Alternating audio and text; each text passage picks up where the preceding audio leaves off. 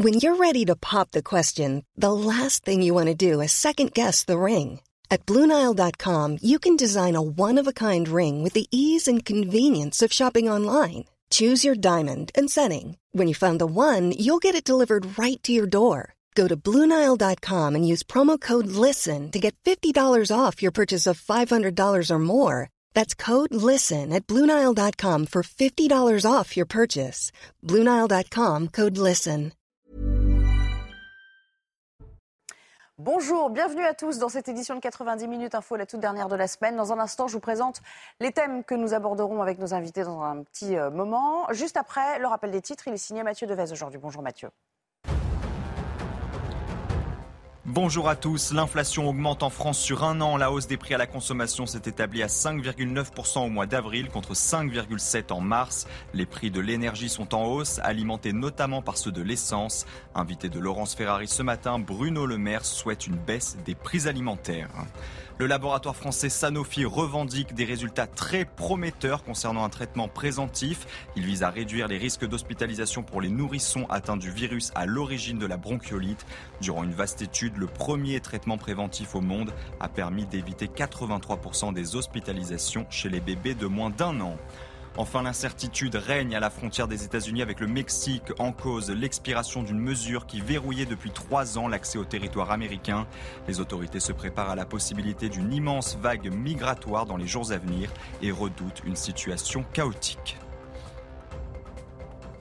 émission aujourd'hui. Il sera question de la pression migratoire qui s'accentue à la frontière italienne, des centaines de migrants qui attendent à Vintimille, à la porte de la France, en espérant pouvoir la franchir, cette frontière, avec, pour certains, ce genre d'argument. par les Français. Donc normalement, ils ont le droit et le devoir de nous accueillir. Normalement, ils n'ont pas le droit de nous refouler. Et regardez là où nous sommes comme ça. On n'a pas l'endroit où dormir. Les syndicats policiers reçus à l'Elysée en appellent à durcir les sanctions contre les Black Blocs, ceux-là même qui estiment, sans violence, pas de résultat. Ce qu'on a à dire, ça sert à rien. Autant venir tout casser. moi, je trouve que c'est la meilleure solution. Alors d'aujourd'hui, ça fait 5 ans que je suis là. Depuis trois ans, je viens juste pour tout casser, rien d'autre. Les banques, les assurances. C'est par la violence qu'on se fait un minimum entendre. Sans la violence, on se fait pas entendre. Enfin, il serait question de cette fusillade mortelle à Valence, dans la Drôme, entre bandes rivales euh, liées au trafic de drogue et qui nous rappelle que les armes de guerre ne sont plus cantonnées à certaines cités notoirement dangereuses. Il se passe euh, des bulles de territoire entre bandes organisées qui font euh, le trafic de drogue repéré depuis des années dans les mêmes, dans les mêmes sites. Il se passe l'abandon total de nos quartiers par l'État depuis trop longtemps. Et pour m'accompagner cet après-midi, j'ai plaisir à recevoir à nouveau euh, Céline Pina sur ce plateau. Bonjour Céline, bienvenue en cette euh, fin de semaine à vos côtés. Raphaël Steinville, bonjour Raphaël. Je rappelle que vous êtes euh, rédacteur en chef chez Valeurs Actuelles. Et puis de l'autre côté de la table, Dylan Slama, qui est, avocat. Bonjour, merci à tous les trois d'avoir répondu présent. On va revenir à cette histoire assez retentissante de la semaine, cette démission du maire de, de Saint-Brévin et l'État qui apporte enfin son soutien à, cette, à cet élu démissionnaire, lui qui disait d'ailleurs jusqu'ici, ne pas être suffisamment entendu malgré euh, ses multiples requêtes. Bruno Le Maire sera euh, auditionné par, euh, par une commission du Sénat et il souhaite, le ministre de l'économie, qu'on durcisse les peines envers les agresseurs d'élus comme pour ceux qui s'en prennent aux forces de l'ordre. Ce qui se passe avec le maire de Saint-Brévin, c'est un pas de plus dans la décomposition de la démocratie, dans la violence. Je pense qu'il faut durcir les peines contre tous ceux qui menacent ou qui agressent les élus. Nous l'avons fait il y a deux ans pour tous ceux qui s'en prennent aux forces de l'ordre, aux policiers, aux gendarmes. Euh, je souhaite que nous fassions la même chose pour tous ceux qui s'en prennent aux élus, euh, qui nous représentent, nous citoyens, qui nous protègent, qui nous défendent, qui travaillent pour nous, qui s'engagent pour nous et qui ont besoin donc d'une protection supplémentaire. Raphaël Steinville, je commence avec vous. Pourquoi maintenant? Pourquoi si tard? C'est pas la première fois hein, qu'on a un maire euh, euh, démissionnaire à, grand fracas. On l'a vu euh, euh, il y a peu dans une autre petite commune liée à des rodéos urbains. D'ailleurs, le préfet avait refusé sa démission. Enfin bref, les exemples sont légion. Ça arrive pratiquement toutes les semaines maintenant.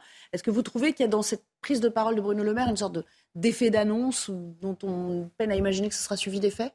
C'est que ce n'est pas seulement Bruno Le Maire, c'est Elisabeth Borne, c'est Elisabeth Macron. Ils sont tous montés au créneau pour apporter leur soutien au maire de Saint-Brévin, les pins. Mais ça vient un peu tard.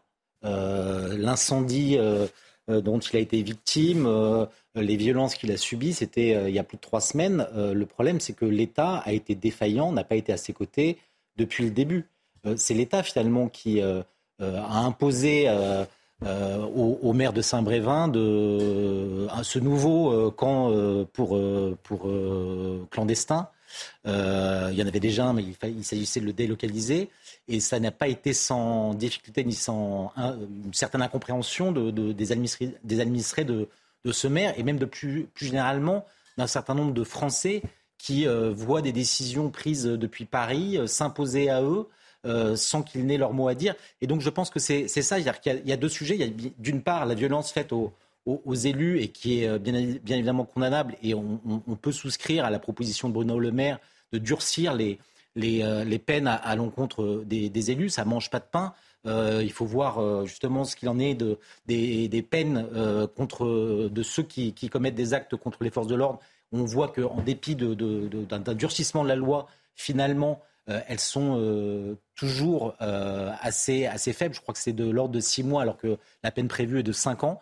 Euh, c'est des chiffres du ministère. Oui, Dylan Slama, non, non, mais pour, de vrai, on en parlera tout à l'heure parce qu'il en sera question aussi de cette rencontre à l'Élysée. Mais allez-y, poursuivez. Donc ça, ça mange pas de pain de le dire et, de, sembler euh, apporter son, soutien. Et moi, je pense que au-delà de la question de la violence euh, contre les, élus, il y a la question qui est, quand même sous-jacente et, dont on, voudrait nous priver de, débattre aujourd'hui en, agitant justement le spectre de cette violence insupportable, et elle l'est hein, contre les élus, qui est la question de cette immigration qu'on ne peut plus se poser sans qu'on soit finalement criminalisé. Parce qu'aujourd'hui, dès lors que vous êtes contre un projet d'installation de migrants euh, dans, les campagnes, on dit vous êtes d'extrême droite. C'est pour disqualifier, empêcher tout débat. Et là aujourd'hui, alors même que l'enquête n'est pas allée à son terme, euh, on, accuse euh, l'extrême droite, qu'il s'agisse du RN ou de Reconquête, comme étant euh, les instigateurs quasiment de, ce, forfait. Alors, il y a plusieurs choses dans ce que vous nous dites. On va peut-être regarder les chiffres pour voir quand même cette recrudescence dont je vous parlais.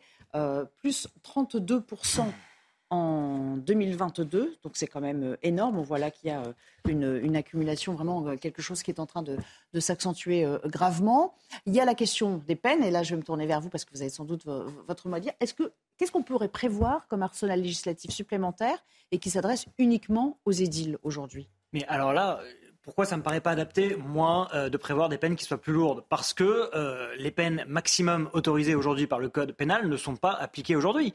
Ça veut dire qu'en fait, si euh, la peine maximum encourue est 5 ans et que vous dites pourquoi pas à juste titre d'ailleurs que la peine prononcée est de 6 mois, on peut mettre 6 ans, 8 ans, 10 ans, ça ne changera absolument rien. Donc le vrai problème, c'est le juge d'application des peines. Alors c'est le juge, non pas d'application des peines, mais le juge en tout cas qui effectivement euh, décide des peines. Euh, on pourrait euh, estimer qu'il ne juge pas assez fort, mais de toute façon l'exécutif aura beau crier et taper du poing sur la table, il y a une séparation des pouvoirs qui fait que ce ne sera jamais Bruno Le Maire qui décidera des peines qui sont prononcées à la fin. Jamais, tout ça, ça ne sert à rien, ça reste vain. tout ça, c'est que de la communication. Alors j'entends l'argument de dire ça mange pas de pain, mais si vous voulez, in concreto, ça ne changera rien, surtout dans le cas précis et le cas d'espèce où je vois une contradiction dire à la fois il faut des peines plus lourdes et à la fois de dire l'enquête euh, euh, n'a pas avancé. On ne sait pas qui a fait ça. Pour l'instant, il n'y a personne qui a été interpellé dans ce dossier. Et euh, les peines encourues pour incendie criminel et volontaire, ce sont déjà des peines qui sont potentiellement extrêmement lourdes. Donc si vous voulez, on peut effectivement se faire plaisir à peu de frais en disant on va mettre plus 6 mois, plus 2 ans, plus 5 ans dans la peine encourue. Ça ne changera rigoureusement rien. Moi, je pense que plus largement, il y a un problème aujourd'hui dans la vie des élus. On sait qu'il y a eu depuis 2020, je crois, 900 maires qui ont démissionné. C'est énorme. Alors,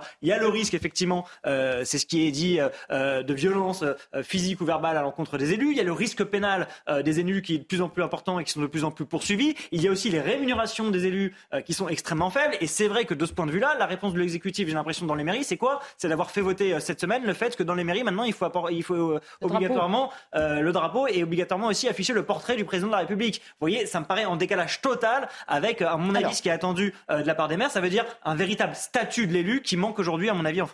On a bien compris donc euh, dans son propos, Céline Pina, qu'il faut s'atteler effectivement à plusieurs fronts, dont la revalorisation aussi, parce que c'est vrai que dans le manque d'engouement pour le métier, et puis on le verra sans doute lors du prochain scrutin en 2026, il y a aussi cet aspect euh, financier qui n'est pas négligeable quand on est dans une petite commune. Donc on est obligé d'avoir un, métier par ailleurs parce que finalement ça ne rémunère pas suffisamment.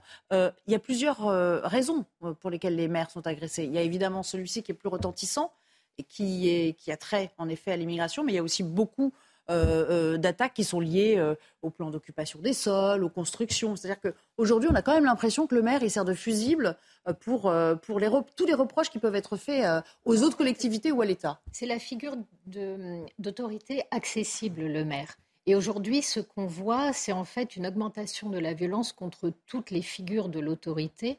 Euh, sachant que euh, même l'augmentation des peines euh, qu'on a vues vis-à-vis des agresseurs de policiers n'a pas réussi à calmer la violence, puisque le maximum de violence, si je puis dire, le paradigme, on l'a atteint il y a quelques jours, avec toutes les agressions qui ont eu lieu, notamment lors des manifestations du 1er mai. Donc on voit bien que comme ces peines sont purement d'affichage et ne sont pas mises en place par les juges, qu'on a un vrai problème de réponse pénale. Et Donc vous êtes d'accord avec lui? Un vrai problème. Plus ou moins. Oui, et sans doute un vrai problème aussi avec une certaine idéologie des juges et dont il faudra un jour la mettre également sur la table, parce que 30% euh, de juges au syndicat de la magistrature qui ne s'élèvent jamais contre des positions qui peuvent être extrêmement étonnantes de ce syndicat, c'est un petit peu ennuyeux. Mais au-delà de ça, c'est vraiment la question, quand vous avez des agressions vers les figures d'autorité, ça marque une rupture avec l'adhésion aux valeurs qui fondent la société, notamment la société politique.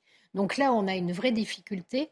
Et derrière se rajoute autre chose, c'est en fait des maires qui sont à la fois mis en avant et que l'on rend parfaitement impuissants sur les sujets qui rendent fous leurs administrés. Et il y a la question des migrations, il y a aussi par exemple la question des éoliennes.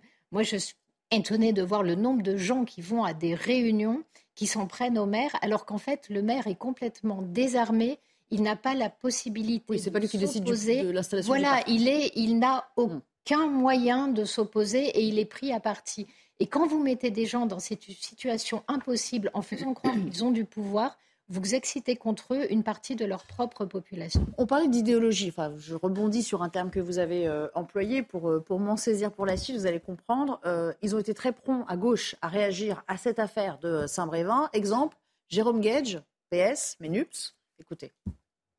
Nous apprenons la démission de Yannick Morez, le maire de Saint-Brévin, victime, lui, de ce qu'il qualifie être un terrorisme d'extrême droite, puisque son domicile a été incendié parce qu'il défendait l'installation d'un centre d'accueil et de demandeurs d'asile. Et donc, des événements de cette nature nous interpellent.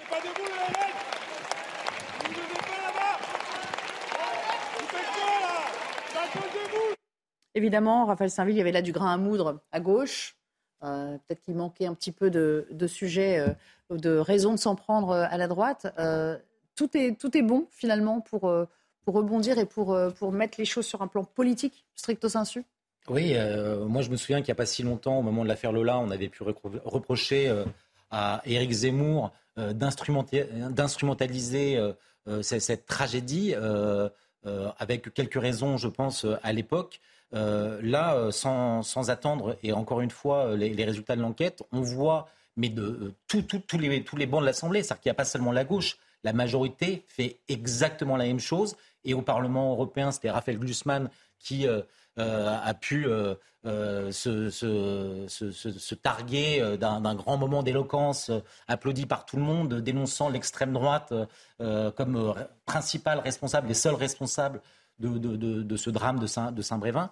Euh, non, très honnêtement, c'est du grand théâtre. Et encore une fois, je pense que c'est fait à dessein, c'est fait à dessein pour empêcher de réfléchir euh, euh, sur ces questions ayant trait aux, migrations, d'empêcher que n'importe quel débat sur ce sujet puisse avoir lieu, qu'aucun référendum puisse avoir lieu. Moi, je pense que derrière ces, ces, incivilités ou voire ces violences à l'encontre des élus, je pense qu'il y a une question euh, qui, est, là, qui est latente, qui est sous nos yeux, c'est la question de la crise de la démocratie. C'est qu'aujourd'hui, euh, moi j'entends tout ce qui a été dit et j'y souscris euh, pour beaucoup, mais je pense que si aujourd'hui il y a une violence qui s'exerce de plus en plus forte à l'égard de tous les élus, c'est parce qu'il y a un fossé de plus en plus grand qui, se, dresse entre les élus et leurs administrés. Et c'est vrai aussi des maires. Lorsque les maires, sur des sujets euh, comme, euh, comme euh, l'installation d'un camp de migrants.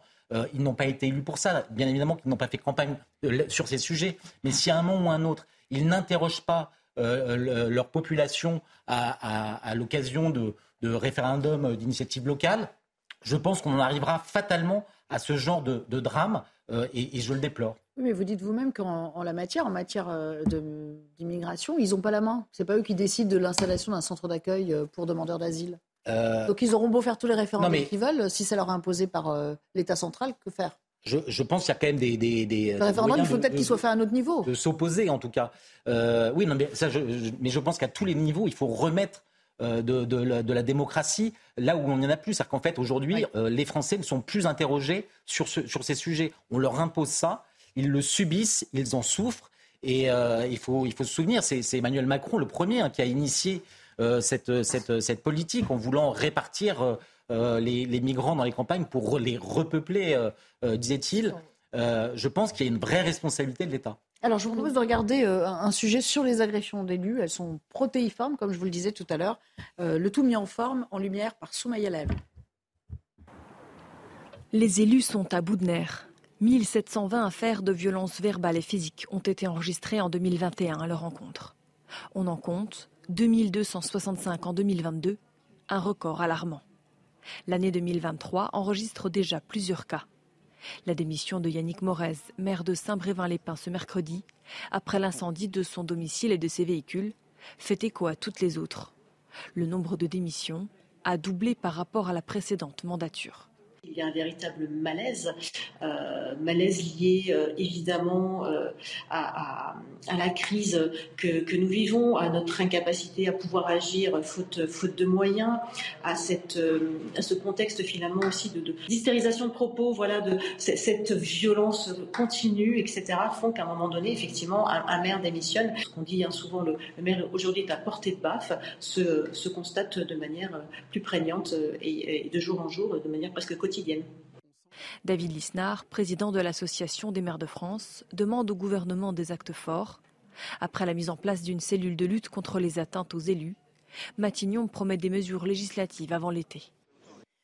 On ne l'avait pas encore évoqué, mais c'est vrai qu'il y a la question des moyens qui a été soulevée par ce reportage. Euh, à force euh, d'amputer les subventions année après année, euh, de les priver de, moyens d'agir, c'est sûr que ce n'est pas de nature à, à, revaloriser là aussi la fonction, au-delà même de l'aspect purement salarial, maître. Alors, vous avez raison. Moi, là où je nuancerais peut-être un petit peu quand même, c'est que sur les chiffres de 2021 et 2022, 2021 était quand même une année non pas confiné, mais un peu semi-confiné. Donc c'est vrai que dans tous les actes qu'on a pu voir et les comparaisons, 2020-2021 sont des années un petit peu à part. Euh, et maintenant, c'est vrai que le, est-ce que la question des moyens, euh, elle, est, elle, est, elle, est, elle, peut changer fondamentalement les choses? Euh, J'en suis pas sûr. il y a un autre chiffre sur lequel j'aimerais revenir, sur la question des juges qui seraient politisés, idéologisés. 30% a été dit sont du syndicat de la magistrature. C'est pas tout à fait exact. D'abord, le chiffre est un peu moins fort. Je crois que c'est autour de 15 à 20%. Et ensuite, si vous voulez, c'est seulement 15 à 20% des, suffrages exprimés. Ça veut dire que euh, les élections professionnelles sont celles où on vote le moins. Donc finalement, on ne peut pas dire, à mon sens, qu'il y a 30% de, de, de, magistrats. Mais est-ce qu'il n'y a quand même pas quelque chose à faire sur euh, la diversité du recrutement, disons, que, en, changeant un petit peu la, méthode bah, de formation C'est ce que je crois, Éric Dupond-Moretti fait. Il veut en recruter notamment, je crois, parmi les avocats et essayer de voir plus large, etc. Mais oui, oui, il y a quelque chose à faire, euh, peut-être pour changer l'ENM. Je pense qu'il y a pas mal de dysfonctionnements à l'ENM. il y a des changements qui sont en train d'être mis en place ces dernières années, donc c'est pas plus mal. vous voulez creuser là-dessus, Céline Oui, parce qu'il y a quelque chose qui paraît évident, c'est-à-dire que vous ne pouvez pas juger si vous n'avez pas une expérience de vie. Or, vous avez des gens qui deviennent juges extrêmement jeunes euh, et pour le coup qui sont totalement idéologisés, mais c'est pas de leur faute. Euh, à 25 ans, on les tous un petit peu. Et je pense que juge, c'est un métier de la maturité. Et il faudrait réfléchir. Il y a certains métiers que l'on exerce mal quand on est trop jeune, même si on est extrêmement brillant et intelligent, qui méritent en fait du vécu. Et juge, à mon avis, c'est plutôt quelque chose d'une deuxième partie de vie et on devrait réfléchir à des parcours professionnels qui incluent aussi ces équilibres humains qui sont essentiels. C'est pas juste un métier technique, c'est vraiment de l'humain. C'est ça. Et, je pense que là, on a un vrai souci dans la justice. Et pour en revenir euh, au maire et à cette question-là, il y a un autre problème qui joue, c'est le sentiment de la ruralité ou du périurbain d'être complètement nié, délaissé de tous ces gens qui ne se sentent pas vus et oubliés. Et par exemple, quand il y a euh, une un endroit pour accueillir des migrants qui s'installent, ou quand vous avez des éoliennes, ou quand vous avez euh, des usines de retraitement de déchets, par exemple, euh, les riverains perdent 30 à 40% de la valeur de leur maison. Or, ce sont souvent des gens dont c'est la seule possession, qui sont dans des situations dans lesquelles ils ont peur de l'avenir, du chômage, etc. Et ils ont vraiment l'impression qu'on vient leur enlever le peu qu'ils ont jusque dans leur jardin. Et ça, ça, les rend... Le sentiment de dépossession. Et voilà, ça suscite la violence. J'aimerais qu'on en vienne à la pression migratoire, dont je vous disais tout à l'heure en, préambule, qu'elle s'accentuait à nouveau à la frontière italienne, avec des centaines de candidats au voyage qui attendent à Vintimille. beaucoup d'entre eux qui désirent maintenant s'installer en France. Ça n'a pas toujours été vrai. Avant, on disait voilà, euh, on veut franchir euh, euh, la Manche pour se rendre en Angleterre. Bon, les conditions ont été rendues encore plus difficiles. Maintenant, bon, il semblerait que en France aussi, les conditions soient plutôt favorables pour, pour certains d'entre eux. Regardez ce reportage de Stéphanie Rouquet qui a pu interroger certains de ces candidats avec des propos sans doute que vous trouverez édifiants. À la gare de Vintimille, à 8 km de la frontière, tous les jours, des dizaines d'étrangers en situation irrégulière affluent pour monter dans un train et rejoindre la France. Aboubacar vient de la Côte d'Ivoire. En moins d'un mois, il a déjà tenté de passer à cinq reprises, mais à chaque fois, il a été intercepté par des policiers et ramené en Italie. Les policiers sont là, trop de contrôle, bon. Souvent, c'est normal que le contrôle est bon. C'est trop fatigant, c'est pas trop facile. La majorité des migrants originaires d'Afrique francophone partagent le même désir, vivre en France. Yawara est guinéen. Il est arrivé à Vintimille il y a deux jours. Nous avons été colonisés par les Français. Donc normalement, ils ont le droit et le devoir de nous accueillir. Normalement, ils n'ont pas le droit de nous refouler. Ça, c'est, ça, c'est normal, ça, c'est clair, c'est très clair. Et vous ressentez quoi quand les policiers vous ramènent en Italie? Ça me fait très, très, très mal. Très mal. Très mal, au nom de Dieu très mal, franchement. très fatigant, très fatigant. Regardez là où nous sommes comme ça. On n'a pas l'endroit où dormir. En attendant leur prochaine tentative par train ou en empruntant des sentiers dangereux, ces exilés vivent dans des campements de fortune sur la plage ou le long du fleuve. Raphaël Steinville, les arguments avancés vous paraissent-ils recevables en l'état? C'est pas la première fois qu'on entend ce genre de propos. Euh, euh, je ne suis pas certain euh, que ça traduise le sentiment de la majorité de ces candidats à l'exil. Euh, ce qui est certain en revanche, alors oui, ce serait une sorte de, revanche sur le colonialisme, un, une, un néocolonialisme à, l'envers, mais, mais en revanche, ce qui est certain, et, c'est dans le contexte, il y a quelques jours, Gérald Darmanin s'en prenait à, à Giorgia Meloni, l'accusant finalement de, de ne pas en faire assez et de, trahir ses promesses euh, électorales. On peut même dire que ça a créé une petite crise diplomatique hein, entre les deux pays. Mais la vérité, c'est que s'il euh, y a autant de candidats euh, à l'exil, c'est parce que la France, par, par la générosité de son système social, attire un certain nombre de, ces, étrangers qui voient la France comme un, Eldorado.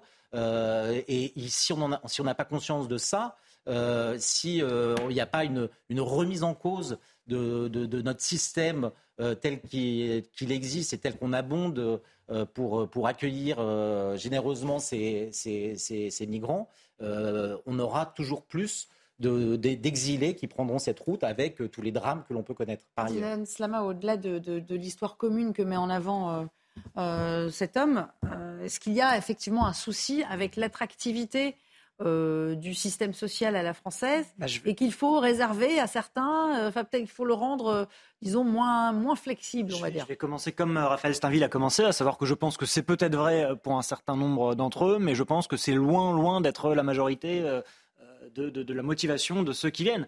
Il euh, faut quand même rappeler qu'il y a des milliers de personnes qui meurent tous les ans en voulant traverser la Méditerranée. Il faut rappeler aussi, je pense, qu'on euh, on a une véritable crise migratoire, à mon avis, qui est devant nous, parce qu'avec les réfugiés climatiques qui nous attendent, euh, je pense que, si vous voulez, et la démographie d'ailleurs, par exemple, prenons un exemple, la démographie du Nigeria, ils font autant d'enfants en une année que l'Europe tout entière. donc, vous voyez, je pense qu'effectivement, il y a un afflux migratoire qui est devant nous. Et à mon avis, si on ne voit les choses que par le bout euh, de l'attractivité euh, dite sociale euh, de la France ou de l'Europe, à mon avis, on passe à côté de la moitié, voire de plus vous dites, du problème. En gros, il y a quelque chose d'inéluctable, il va falloir l'affronter et l'accepter? D'inéluctable, non, mais je pense que les solutions sont autres que celles proposées par Raphaël Moi, je pense que les au développement? c'est l'aide au développement, c'est effectivement, d'un certain point de vue, bah, aussi résoudre les problèmes climatiques, mais effectivement, surtout, faire en sorte que ces individus-là, qui pour un certain nombre d'entre eux sont prêts à mourir mourir, traverser la Méditerranée et mourir euh, pour rejoindre euh, l'Europe, euh, faire en sorte qu'ils n'aient plus envie de partir. Et tant qu'on n'aura pas fait en sorte que ces individus-là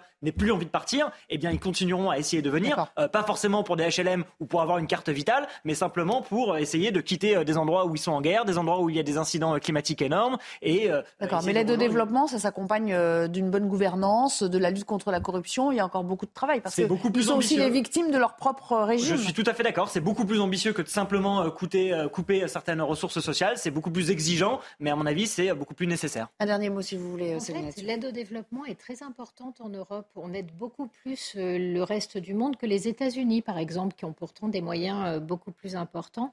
Le seul problème, c'est qu'en général, on les verse à perte dans les poches euh, de gens qui ne sont absolument pas honnêtes, et ça a très peu d'efficacité. Et il n'y a pas de raison que ça change. Si on prend par exemple l'exemple du Nigeria, qui est à la limite d'un État mafieux, en, guerre permanente, franchement, euh, vous pouvez déverser autant de millions que vous voulez, il ne se passera rien. Donc on a quand même euh, une vraie difficulté qui est qu'on n'a pas que des réfugiés climatiques, on a aussi les réfugiés qui sont utilisés comme armes de guerre, comme l'est utilisé aujourd'hui l'énergie ou le blé, par exemple. Euh, Loukachenko. Comme euh, moyen de chantage, parce que au fond, euh, les États en question disent nous, on ne délivre pas de, visa consulaire. Oui, mais, voilà, on l'a vu par exemple avec la Pologne et Loukachenko, qui a carrément organisé un afflux de migrants à la frontière de la Pologne pour rendre service à son allié russe. On a le Turc Erdogan qui nous fait du chantage à l'ouverture de, des frontières. Oui, Loukachenko, le Biélorusse. Je crois que vous avez dit polonais, mais c'est pas grave. oui, c'est sur, la, sur la frontière polonaise. Ah, la frontière, et, voilà, et la Tunisie, par exemple. Donc, ce qu'on voit quand même, c'est qu'aujourd'hui, euh, oui, il va falloir mettre en place des systèmes pour barrer la route euh, aux migrations, pour les refouler de façon efficace et créer, à mon avis, des centres de réfugiés en Europe. On n'a pas le choix. Et on n'a pas fini d'en parler. Je pense que là, vous en convenez tous autour de cette table. On va marquer une courte pause et puis on reviendra pour, euh, pour évoquer les policiers. Tiens, les syndicats policiers qui ont été reçus à l'Elysée aujourd'hui, eux aussi demandent des sanctions plus dur contre les Black Blocs. Et puis, euh, on aura le témoignage de certains de ces Black Blocs qui ont euh, témoigné à, visage évidemment couvert. Bon, ils en ont, ils en ont l'habitude. Mais bon, c'est assez intéressant quand même, la confirmation de ce qu'ils nous avancent comme argument. tout de suite. De retour à votre compagnie, avant de reprendre le débat où on l'a laissé ou presque, je vous propose de rejoindre Audrey Berthaud pour le journal. Bonjour Audrey. Bonjour Nelly, bonjour à tous et on débute avec euh, cette information. Deux Français détenus en Iran, Benjamin Brière et Bernard euh, Felland ont été euh, libérés. Ils étaient détenus dans le nord-est du pays. Les deux hommes ont toujours clamé leur innocence. La première ministre Elisabeth Borne a réagi. Écoutez. C'est une très bonne nouvelle hein, que cette libération ait pu intervenir. ces deux personnes sont en bonne santé, elles sont en cours de rapatriement euh, dans la métropole. Et je voudrais aussi avoir une pensée pour les quatre personnes qui sont toujours détenues en Iran. Et donc, euh, on va continuer notre action diplomatique pour obtenir qu'elles soient également libérées. Emmanuel Macron est à Dunkerque. Le chef de l'État doit échanger avec des salariés des industries dunkerquoises. Des dizaines de manifestants l'attendaient depuis ce matin, certains avec euh, des casseroles euh, à la main.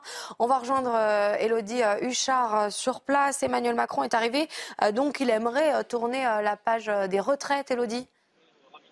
Oui, exactement. Le président de la République euh, qui est arrivé ici à Dunkerque d'ici euh, quelques secondes, quelques minutes, il sera derrière moi. Il va faire une prise de parole et échanger avec des salariés sur le thème de la réindustrialisation. Parce que vous le savez, le gouvernement s'est donné 100 jours, 100 jours pour mettre en avant des projets et surtout 100 jours pour passer euh, la réforme des retraites, pour passer à autre chose. Le chef de l'État qui veut justement montrer cette France qui va mieux, cette région du Dunkerquois où de nombreuses industries se sont implantées. Il va parler aussi gros contrats, il va parler industrie verte. Bref, un moyen pour lui d'expliquer que la page des retraites est derrière lui. Il sera d'ailleurs accompagné de Gérald Darmanin ou bien encore du ministre de l'Industrie, un moyen de montrer que le gouvernement est sur le pont. Mais vous le disiez aussi, il y avait des manifestants et surtout cette visite a lieu sous haute sécurité. Je peux vous dire que les abords euh, de l'entreprise sont extrêmement euh, surveillés, qu'il y a beaucoup de barrages de police, on l'a vu entre la gare de Dunkerque et euh, ici où nous sommes arrivés avec les autres journalistes. Donc certes un déplacement pour tourner la page, mais avec quand même toujours ces contraintes de sécurité essayer d'avoir des manifestants qui sont le plus loin possible du président. Merci euh, beaucoup, Elodie Huchard, en direct de Dunkerque. Des syndicats de police ont été euh, reçus ce matin à l'Elysée pendant une heure et demie. Ils ont évoqué différents sujets. Évidemment, les violences euh, subies par les policiers et gendarmes lors des dernières manifestations. Écoutez le secrétaire général Alliance à la sortie de cette réunion. Le point principal, c'est faire euh, comprendre aux casseurs qu'il n'a plus le droit de venir aux manifestations. Comment? Tout simplement, en l'assignant en résidence, tout simplement en le faisant pointer au commissariat deux, trois, quatre fois, cinq fois s'il le faut pour pas qu'il aille à la manifestation. Et surtout, derrière, qu'il y a le cheminement judiciaire nécessaire. C'est-à-dire que si toutefois on le retrouve à la manifestation et qu'il continue à casser, il doit être sanctionné sévèrement. On a donné un exemple très très concret. Quand vous agressez un policier aujourd'hui, vous risquez 5 ans de prison. La peine moyenne ferme prononcée, elle est de 6 mois et ce n'est pas les chiffres d'Alliance Police Nationale, c'est les chiffres de la justice.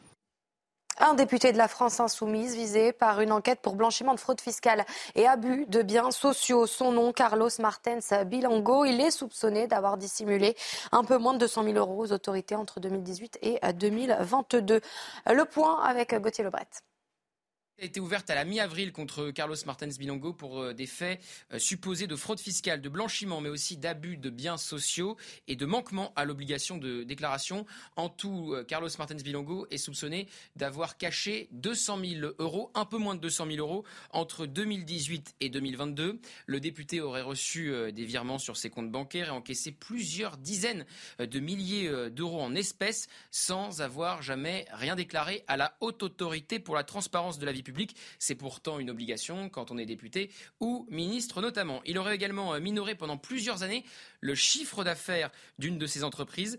Et enfin, il aurait également un compte non déclaré à l'étranger, en Europe de l'Est plus précisément. Alors le parquet s'est refusé à tout commentaire, contrairement au député insoumis qui a répondu par euh, communiqué. Il se défend. Il dit euh, Je n'ai jamais eu de contrôle fiscal, ni à titre personnel, ni pour mes sociétés. J'ai demandé à mon avocat de s'assurer qu'aucune erreur déclarative n'aurait pu être commise. Je devrais en connaître la teneur d'ici quelques jours, je serai parfaitement transparent sur l'intégralité de ces éléments. Évidemment, ça met le député insoumis en grande difficulté. Il sort un livre euh, ces derniers jours. Et puis, il était monté au créneau contre la fraude fiscale, justement, après les annonces de Gabriel Attal. Et cette nuit à Villeurbanne, le braquage d'un fast-food a viré au drame. Un employé est décédé euh, des suites de ses blessures après s'être interposé. Le malfaiteur a tiré à plusieurs reprises sur la victime. Les détails avec Olivier Madinier sur place. Les faits se sont produits vers 3h30 euh, ce matin dans ce fast-food euh, de Villeurbanne. L'établissement euh, s'apprêtait à fermer lorsqu'un homme armé est rentré dans le restaurant pour tenter de s'emparer de la caisse. Il y avait dans le restaurant deux employés et un client. Un des employés s'est interposé et le braqueur a aussitôt répliqué en tirant avec son arme. La victime a été transportée d'urgence à l'hôpital et elle est décédé des suites de ses blessures euh, à l'hôpital de Grange Blanche dans la nuit. Euh, ce matin, une trentaine de personnes, de proches de la victime, sous le choc, se sont rassemblées euh, devant ce restaurant. Le braqueur, lui, est toujours en fuite. Et voilà pour l'essentiel à 16h, la suite de 90 minutes. Info tout de suite avec vous, Nelly. Merci beaucoup, cher Audrey. À très bientôt sur, sur ce plateau. On reprend le débat donc avec mes invités du jour, Dylan Slama, Raphaël Steinville et Céline Pina autour de moi. Euh, je propose de euh, parler des policiers, les syndicats policiers plus précisément, qui ont été reçus euh, à l'Élysée aujourd'hui. Alors, autant vous dire que leur cahier des doléances était quand même bien chargé. Quatre syndicats pour être précise. Ils dénoncent bien évidemment les violences subies à répétition par les Black Blocs, notamment le 1er mai. C'était un peu le point d'orgue de ces, de ces violences. Plus de 400 membres des forces de l'ordre ont alors été blessés. Le résumé de la rencontre avec Jeanne Cancard. La réunion a duré un peu plus d'une heure ici à l'Elysée, non pas en présence d'Emmanuel Macron, mais avec son directeur de cabinet, son conseiller police ainsi que son conseiller justice et donc les principaux représentants de syndicats. Lors de cette réunion, des avancées concrètes sont à noter. C'est ce que nous ont dit les représentants à la sortie de cette rencontre, notamment autour de la loi anti-casseurs. Vous savez, cette loi que les forces de l'ordre estiment aujourd'hui indispensable dans le cadre de leur métier. Une loi qui est aussi voulue, souhaitée par le ministre de l'Intérieur, Gérald Darmanin. Écoutez à ce sujet Fabien Van Emelric, le secrétaire général du syndicat Alliance Police Nationale. Globalement, on lui a demandé de muscler euh, son côté sécuritaire, parce que le consensus mou du président de la République aujourd'hui c'est plus possible. Donc euh, on a évoqué évidemment la loi anti-casseurs, euh, ils sont fervents partisans de cette loi et ils disent qu'elle va être mise en place.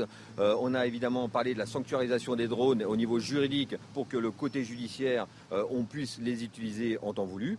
on a évoqué la réponse pénale ferme et on a aussi demandé, et là il y avait le conseiller justice présent, on a aussi demandé que les juges explique, explique pardon, euh, parfois euh, la sanction proposée. Il doit y avoir un devoir d'explication, un devoir de rendre compte comme fait le policier, et le juge doit expliquer pourquoi il ne sanctionne pas fermement tel fait ou tel autre. Autre demande qui était sur la table lors de cette réunion, la sanctuarisation des drones, mais aussi une réponse pénale plus ferme face aux agresseurs des forces de l'ordre, avec des peines minimales. Et ce qu'attendent aussi, avant tout, les représentants des syndicats de police, eh c'est un soutien inconditionnel de la part d'Emmanuel Macron aux forces de l'ordre qui, selon elles, subissent une violence exponentielle aujourd'hui dans la société.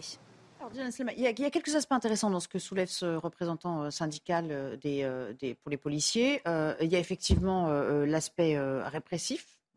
et bon, a priori, la loi anti-casseur va être remise sur le métier. Il n'y a plus grand doute autour de ça. Il faut voir dans quelles conditions. Il faut s'assurer aussi que ce ne soit pas retoqué mm. par le Conseil constitutionnel cette fois sur certains aspects. Il y a aussi les, les, obligations d'argumenter pour le juge. C'est-à-dire que est-ce que vous, vous êtes pour qu'un juge donne un argumentaire précis, euh, motive euh, grandement sa décision? Mais je suis complètement pour, mais c'est déjà le cas.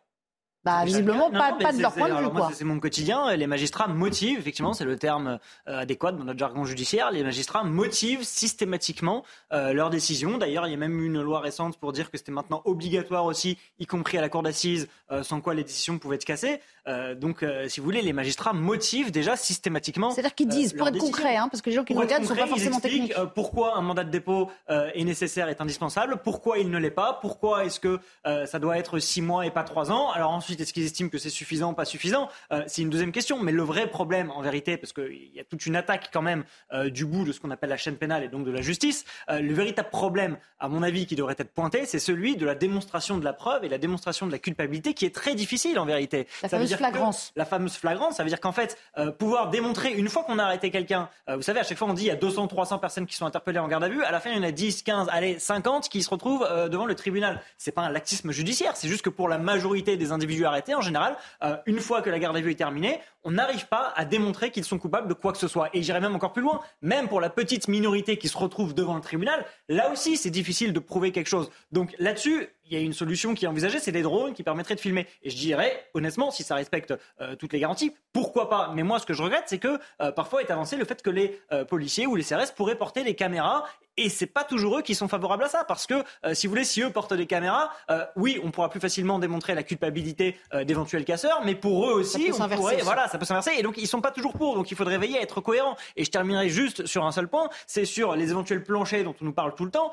ce n'est pas constitutionnel. Ça veut dire que, en vérité, Nicolas Sarkozy l'avait déjà mis en place, mais euh, la Constitution exigeait que les magistrats pouvaient y déroger. Donc on peut faire un référendum sur cette question, pourquoi là? Pourquoi pas? Mais avant même de parler de la pertinence de cette mesure-là, il euh, faut quand même préciser qu'elle n'est pas possible aujourd'hui avec euh, cette Constitution qu'on a aujourd'hui en France. D'où la loi anti-casseur, parce que c'est ça en fait le, nœud du problème. La loi anti-casseur pourrait remédier à cette histoire de flagrance. peut-être que on ose toucher à la Constitution parfois sur des choses qui ne le mériteraient pas. On devrait peut-être y toucher pour des choses qui le mériteraient. Et sur la question de mettre des peines planchées euh, sur les attaques à l'autorité, je crois que le réel aujourd'hui nous amène à y réfléchir. Et dans l'absolu, ça n'est pas illégitime. Euh, il suffit de faire évoluer un certain nombre de choses. Après, cette question des peines planchées, on peut peut-être pas non plus l'étendre à tout et à tout le monde. Mais aujourd'hui, je crois que la situation nous oblige à réfléchir. Il va falloir avoir des réponses euh, efficaces. La deuxième chose, c'est que certes, quand on ne peut pas faire la preuve que l'on finisse par euh, euh, avoir très peu de gens condamnés, ça, ça peut s'expliquer. Qu'en revanche, ces condamnations soient ridicules, ça, c'est sans doute beaucoup plus un problème. Et là-dessus, on peut aussi améliorer la réponse, d'où finalement la question des, des, peines planchées. Donc je pense réellement que quand on est à ce niveau-là de violence contre l'autorité publique, par des gens qui derrière ont un discours qui est politique et qui est souvent séditieux, oui, on peut envisager de modifier la Constitution pour protéger le représentant de l'autorité, surtout que c'est une autorité qui reste et qui est démocratique. Quelques chiffres de mémoire, et pour avoir regardé un petit peu le nombre d'interpellations lors des manifestations euh, passées, quand ça a chauffé, euh, notamment à Paris, sur, euh, là on va regarder un sondage aussi, mais 400 sur 400 interpellations, je crois qu'il y en a la moitié en comparution immédiate qui sont, qui sont lâchées derrière. Donc il y a effectivement une, déperdition. Regardez ce sondage aussi. c'est peut-être la question de la sermentation, parce que Normalement, quand vous êtes assermenté, votre parole fait foi. Et c'est pour ça aussi que si vous trahissez cette parole, vous êtes puni extrêmement fortement et que les sanctions sur les policiers. Donc ils sont très précautionneux. Elles ne sont pas très fortes. les policiers ne vont jamais en prison, parce qu'on parle toujours de prison par prison. Les policiers ne vont jamais en prison lorsqu'ils sont condamnés pour En tout cas, ils perdent euh, des, policiers qui sont virés de la police, qui n'ont plus droit ni à leur retraite, ni à leur salaire, ni à rien. Ça arrive pour une administration, ça arrive très régulièrement. C'est même l'administration la plus sanctionnée.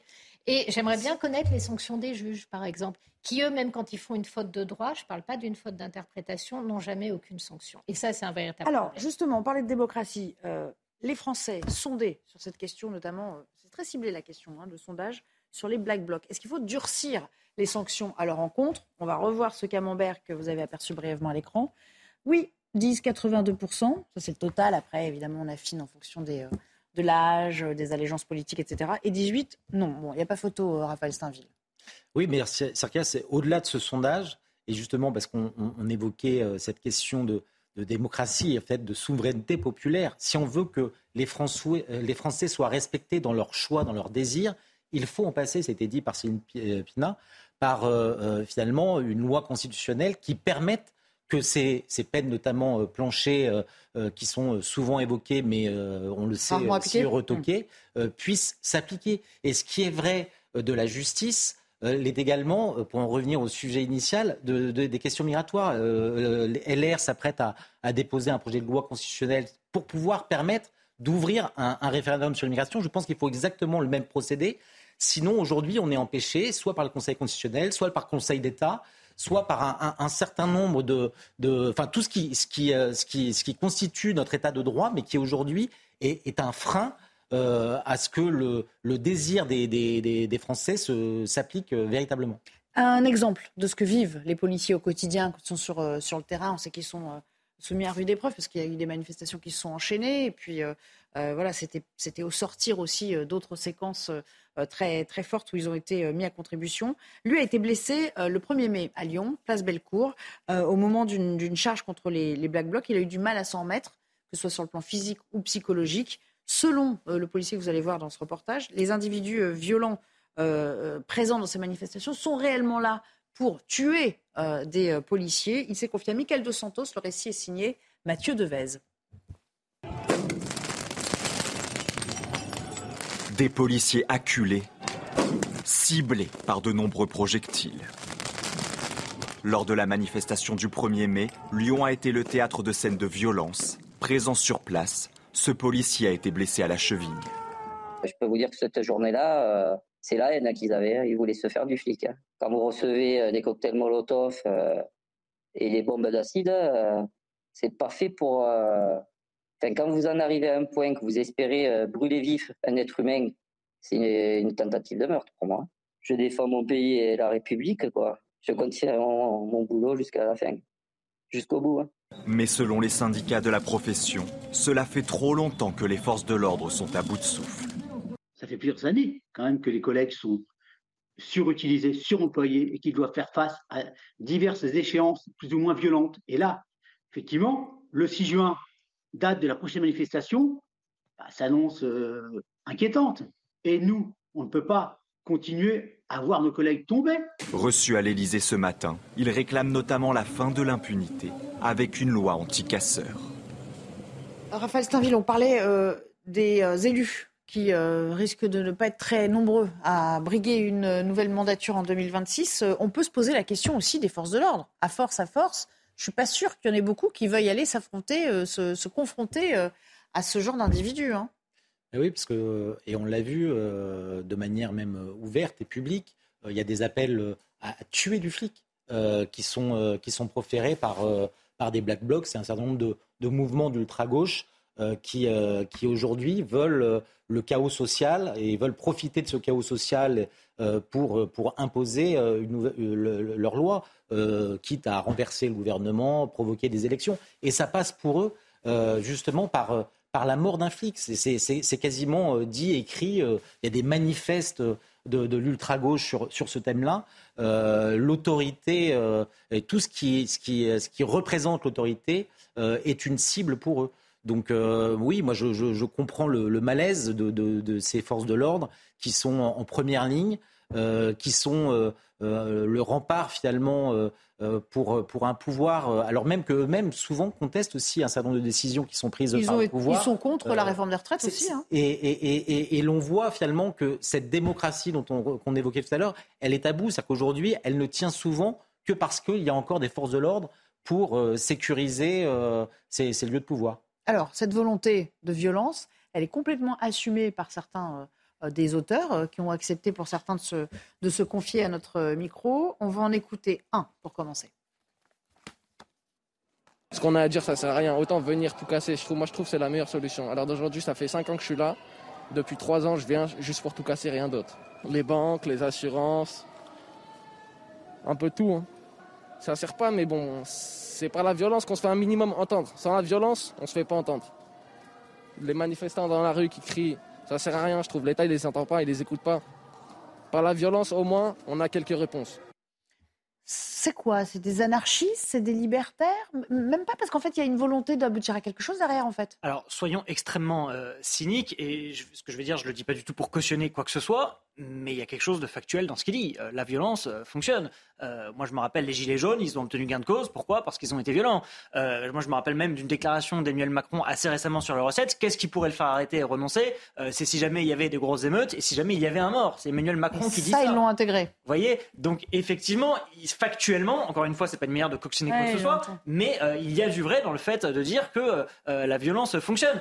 Donc euh, euh, il faut trouver effectivement une nouvelle manière d'organiser euh, le débat public pour que les voix, y compris les plus extrêmes peut-être, puissent être entendues, mais encore une fois dans un cadre démocratique. Mais, mais, juste pour préciser toujours l'impression d'impunité qu'il peut y avoir. Et je me fais pas, là encore que, que, je le pourrais, mais je ne me fais pas l'avocat de personnes qui pourraient se rendre coupables de tentative de meurtre par exemple. C'est ce qu'a dit l'un des intervenants, pas sur ce plateau. Pas par anticipation pas sur ce plateau en tout cas. mais, encore une fois, parce que tout à l'heure, vous avez dit le problème, c'est que lorsqu'ils sont condamnés, eh bien, ils ne sont pas condamnés extrêmement sévèrement. Mais lorsqu'on est condamné, on n'est pas là, par exemple, récemment, euh, tentative de meurtre, ils ne sont pas condamnés pour tentative de meurtre. Je dis pas qu'il y en a pas. Je dis pas qu'il y a personne qui se rend coupable de, tentative de meurtre.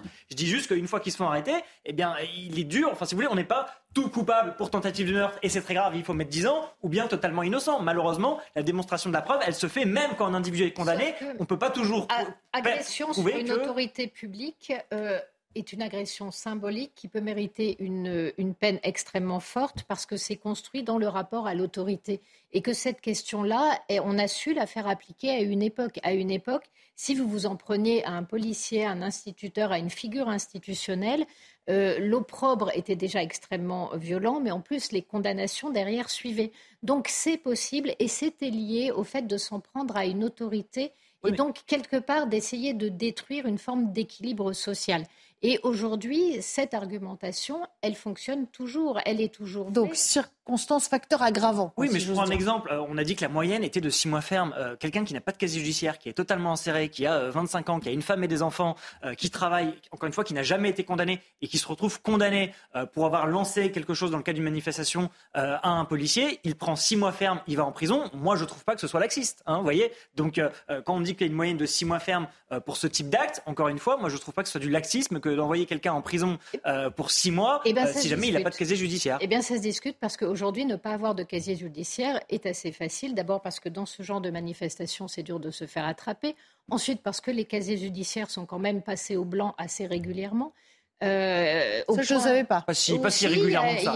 C'est-à-dire, à quelle périodicité Parce qu'il faut être clair. En fait, en fonction de la condamnation, et comme on voit que les condamnations sont très basses. Au bout de 3 ans, 4 ans, c'est table rase D'un certain temps, ah oui, il y a des choses qui sont effacées. Pas tout, ça dépend de la condamnation. Mais comme vous avez des condamnations ridicules pour des actes de violence, effectivement, vous pouvez avoir des gens dont les casiers judiciaires mm. sont effacés assez régulièrement parce qu'ils sont coutumiers d'un certain type de, de violence. Donc, et en plus, j'allais dire, euh, à un moment donné, la question de l'exemplarité, parce qu'on est toujours dans l'agression d'une autorité qui est quelque chose de différent.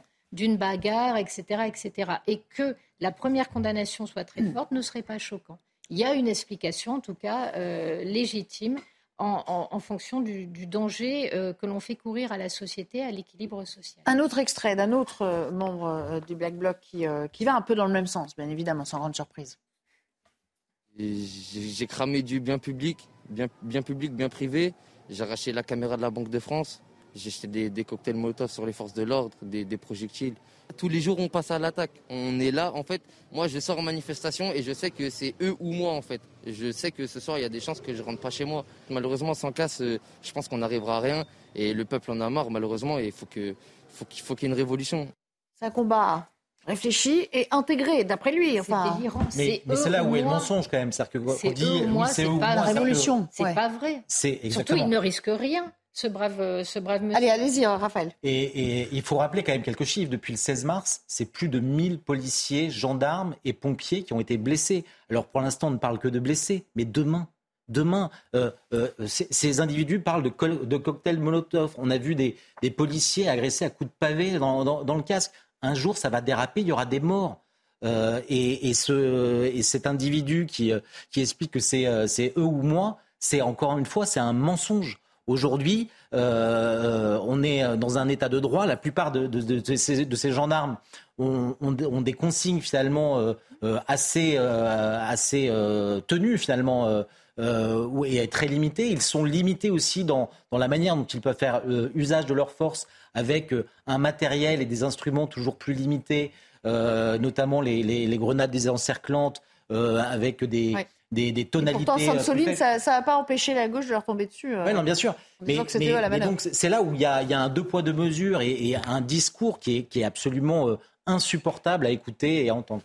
Ouais. Donc lui, euh, il dit en gros, euh, on est, il se place au même plan que les policiers. C'est ça qui est euh, ah assez intéressant dans le discours. non, non, mais c'est vrai, moi je suis. C'est grave, quoi. Je, le précise quand même, hein, c'est glaçant. Il réfute toute forme d'autorité, quoi. c'est glaçant et c'est vrai que c'est difficile de trouver des solutions à ça. C'est pas juste la fin justifie les moyens. C'est vraiment de, du point de vue de ce jeune homme, il n'est pas plus que moi en termes de statut, quoi. Je comprends. Moi, je pense qu'une solution passe par deux choses. Un, essayer de trouver des moyens d'avoir une meilleure euh, démonstration de la culpabilité des individus, parce que je, le répète, lorsqu'on dit qu'il y a un problème au niveau de la justice, eh bien le problème, c'est d'abord qu'il est très difficile de trouver les individus, euh, en fait, les plus les plus violents en général. Euh, je le dis, moi, j'ai l'impression parfois que la justice est fort avec les faibles et faible avec les forts, parce que ceux qui se retrouvent déférés, c'est ceux qui finalement sont le moins aguerris à ce type, je mets des guillemets, mais à ce type de combat. Et au contraire, ceux qui sont le plus expérimentés, eux arrivent à ne pas se faire les agitateurs et les autres. Donc c'est ça la véritable difficulté, c'est que les plus violents, euh, les plus menaçants, eux, on n'arrive pas à les Mais pour ça, il y a des enquêtes judiciaires qui sont menées normalement. Oui, mais encore une fois, elles sont pas très importantes. Vous parliez de Saint-Soline, il y a eu, je crois, 400 interpellations. On s'est retrouvé avec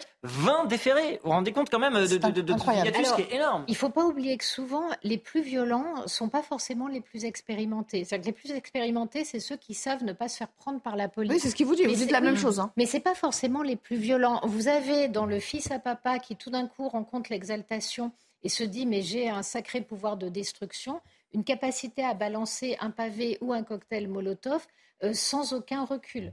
Euh, et euh, voilà, parfois le plus violent est le plus récemment entré dans le mouvement parce qu'il veut faire ses preuves, parce que il est dans un moment d'exaltation particulier. Donc faisons attention, le plus violent n'est pas forcément le plus oui, À, Paris, à ma connaissance, et même en France, euh, ces dernières semaines, personne ne s'est retrouvé interpellé ou condamné pour avoir jeté un cocktail Molotov. Personne. C'est-à-dire ces individus-là ne se font pas arrêter.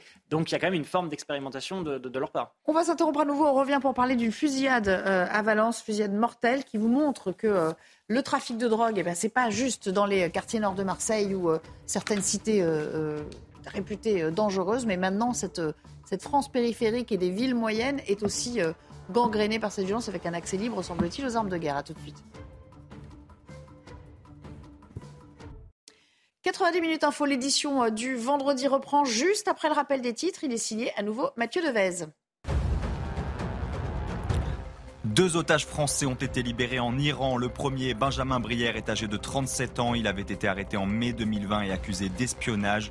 Le second, Bernard Félan, a 64 ans, consultant en tourisme. Il avait été arrêté le 3 octobre 2022 pour atteinte à la sécurité nationale. Dans un tweet, Emmanuel Macron salue leur libération et assure que la France continuera à agir pour le retour de nos compatriotes encore détenus en Iran. La Cour de cassation accroît les pouvoirs de la justice française en matière de crimes contre l'humanité et crimes de guerre. Un arrêt historique reconnaît la notion de compétence universelle dans le système judiciaire français. Elle permet au pays de poursuivre les auteurs étrangers de crimes contre l'humanité et crimes de guerre commis hors de France sur des ressortissants étrangers. Enfin, le patron de Wagner accuse l'armée russe de fuir près de Bakhmut. Le chef du groupe paramilitaire russe affirme que les défenses s'effondrent autour de cette ville, l'épicentre des combats désormais dans l'est de l'Ukraine. Et de son côté, Kiev y revendique une percée. On parle souvent des, gangs et des barons de la drogue euh, dans les euh, cités des grandes villes. Ça n'est plus propre aux grands ensembles urbains désormais, puisque même les villes moyennes sont euh, touchées. La guerre fait rage. C'est ce qu'ont vécu les habitants du quartier de Font-Barlette, c'est à Valence.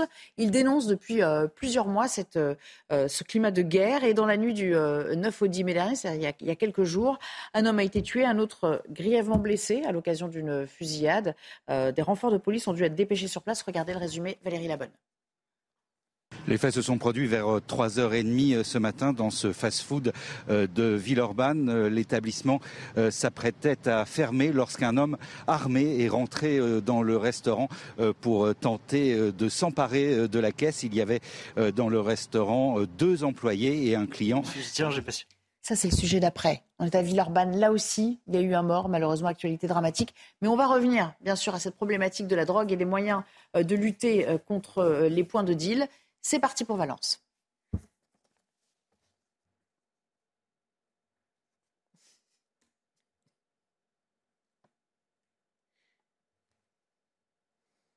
Allez, si on trouve le bon, le bon bouton. Sinon, on peut en parler entre nous. Hein. Après tout. Vous avez trouvé? Ok, alors on peut en parler entre nous parce qu'il y a un petit problème avec la machine. Euh, les points de deal. Donc, euh, allez, c'est parti. Merci.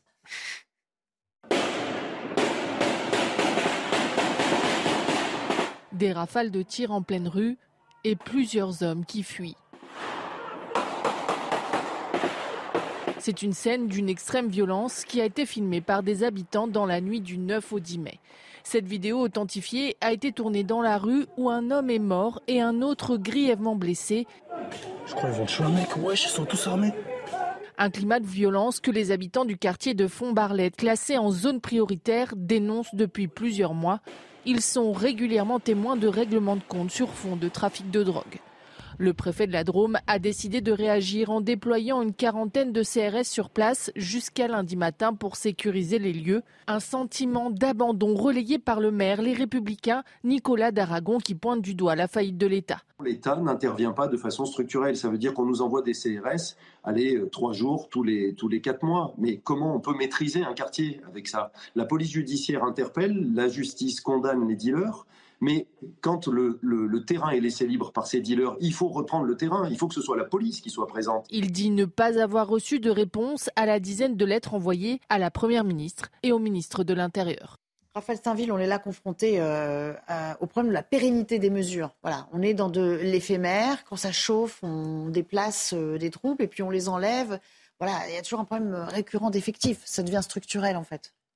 Oui, et euh, ça devient compliqué euh, parce que euh, on voit que entre Marseille où il y a eu des renforts, la CRS 8 qui est venue, plus 300 postes qui ont été créés, mais ça ne suffit pas à endiguer. Alors sur des, villes plus moyennes, là je crois que Valence c'était 40 CRS qui, qui, sont arrivés en renfort, qui seront là donc ponctuellement.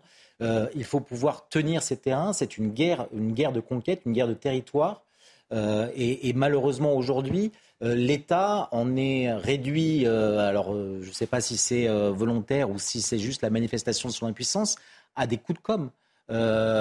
en permanence, ils sont en réaction, mais on a l'impression qu'il n'y a pas de vision pour essayer de, refaire de, ces, quartiers sensibles des endroits où les gens peuvent seulement vivre, tout simplement vivre. Est-ce que vous faites partie de ceux qui estiment euh, Dylan Slama, que pour lutter adéquatement contre le trafic de drogue, il faut s'en prendre à l'aspect consommation. Oui. Oui, oui, je pense que le volet répressif euh, uniquement sur les trafiquants, sur les importateurs, etc., je dis pas qu'il faut pas le faire, mais je dis qu'on en voit les limites, parce que quand une personne se fait arrêter, et là pour le coup un importateur ou un gros trafiquant, prend des peines à deux chiffres. C'est des peines extrêmement lourdes, dissuasives et qui mettent, j'ai envie dire, je mets des guillemets, hors d'état de nuire. Euh, mais le problème, c'est qu'une fois qu'il y en a un qui est incarcéré, il y en a dix autres qui. qui, c'est l'hydre à tête. La place. Voilà, exactement. Euh, donc s'en prendre dans la consommation, euh, pas seulement par le volet répressif d'ailleurs, hein, mais s'en prendre à la consommation, effectivement, euh, essayer de faire en sorte qu'on leur coupe l'herbe sous le pied à, tous les dealers et à tous les vendeurs en, en baissant l'offre, je pense qu'en fait, c'est un bon moyen d'agir. Ça passe par quoi? Une politique sanitaire digne de ce nom Ça passe par des deux campagnes choses, Ça passe par le préventif et le répressif. Le préventif, qu'est-ce que c'est? Le, gouvernement s'est donné les moyens entre 2016 et 2020, par exemple, d'essayer de faire du préventif sur le tabac. les usagers de tabac entre 2016 et 2020 a baissé de 28 à 24% Donc le, tabac, la consommation de tabac a baissé. Ça remonte un peu là. Je crois que ça a un petit peu remonté, mais bon, en tout cas, lorsqu'ils ont fait leur action de avec les avec les paquets neutres, avec l'augmentation du prix, etc.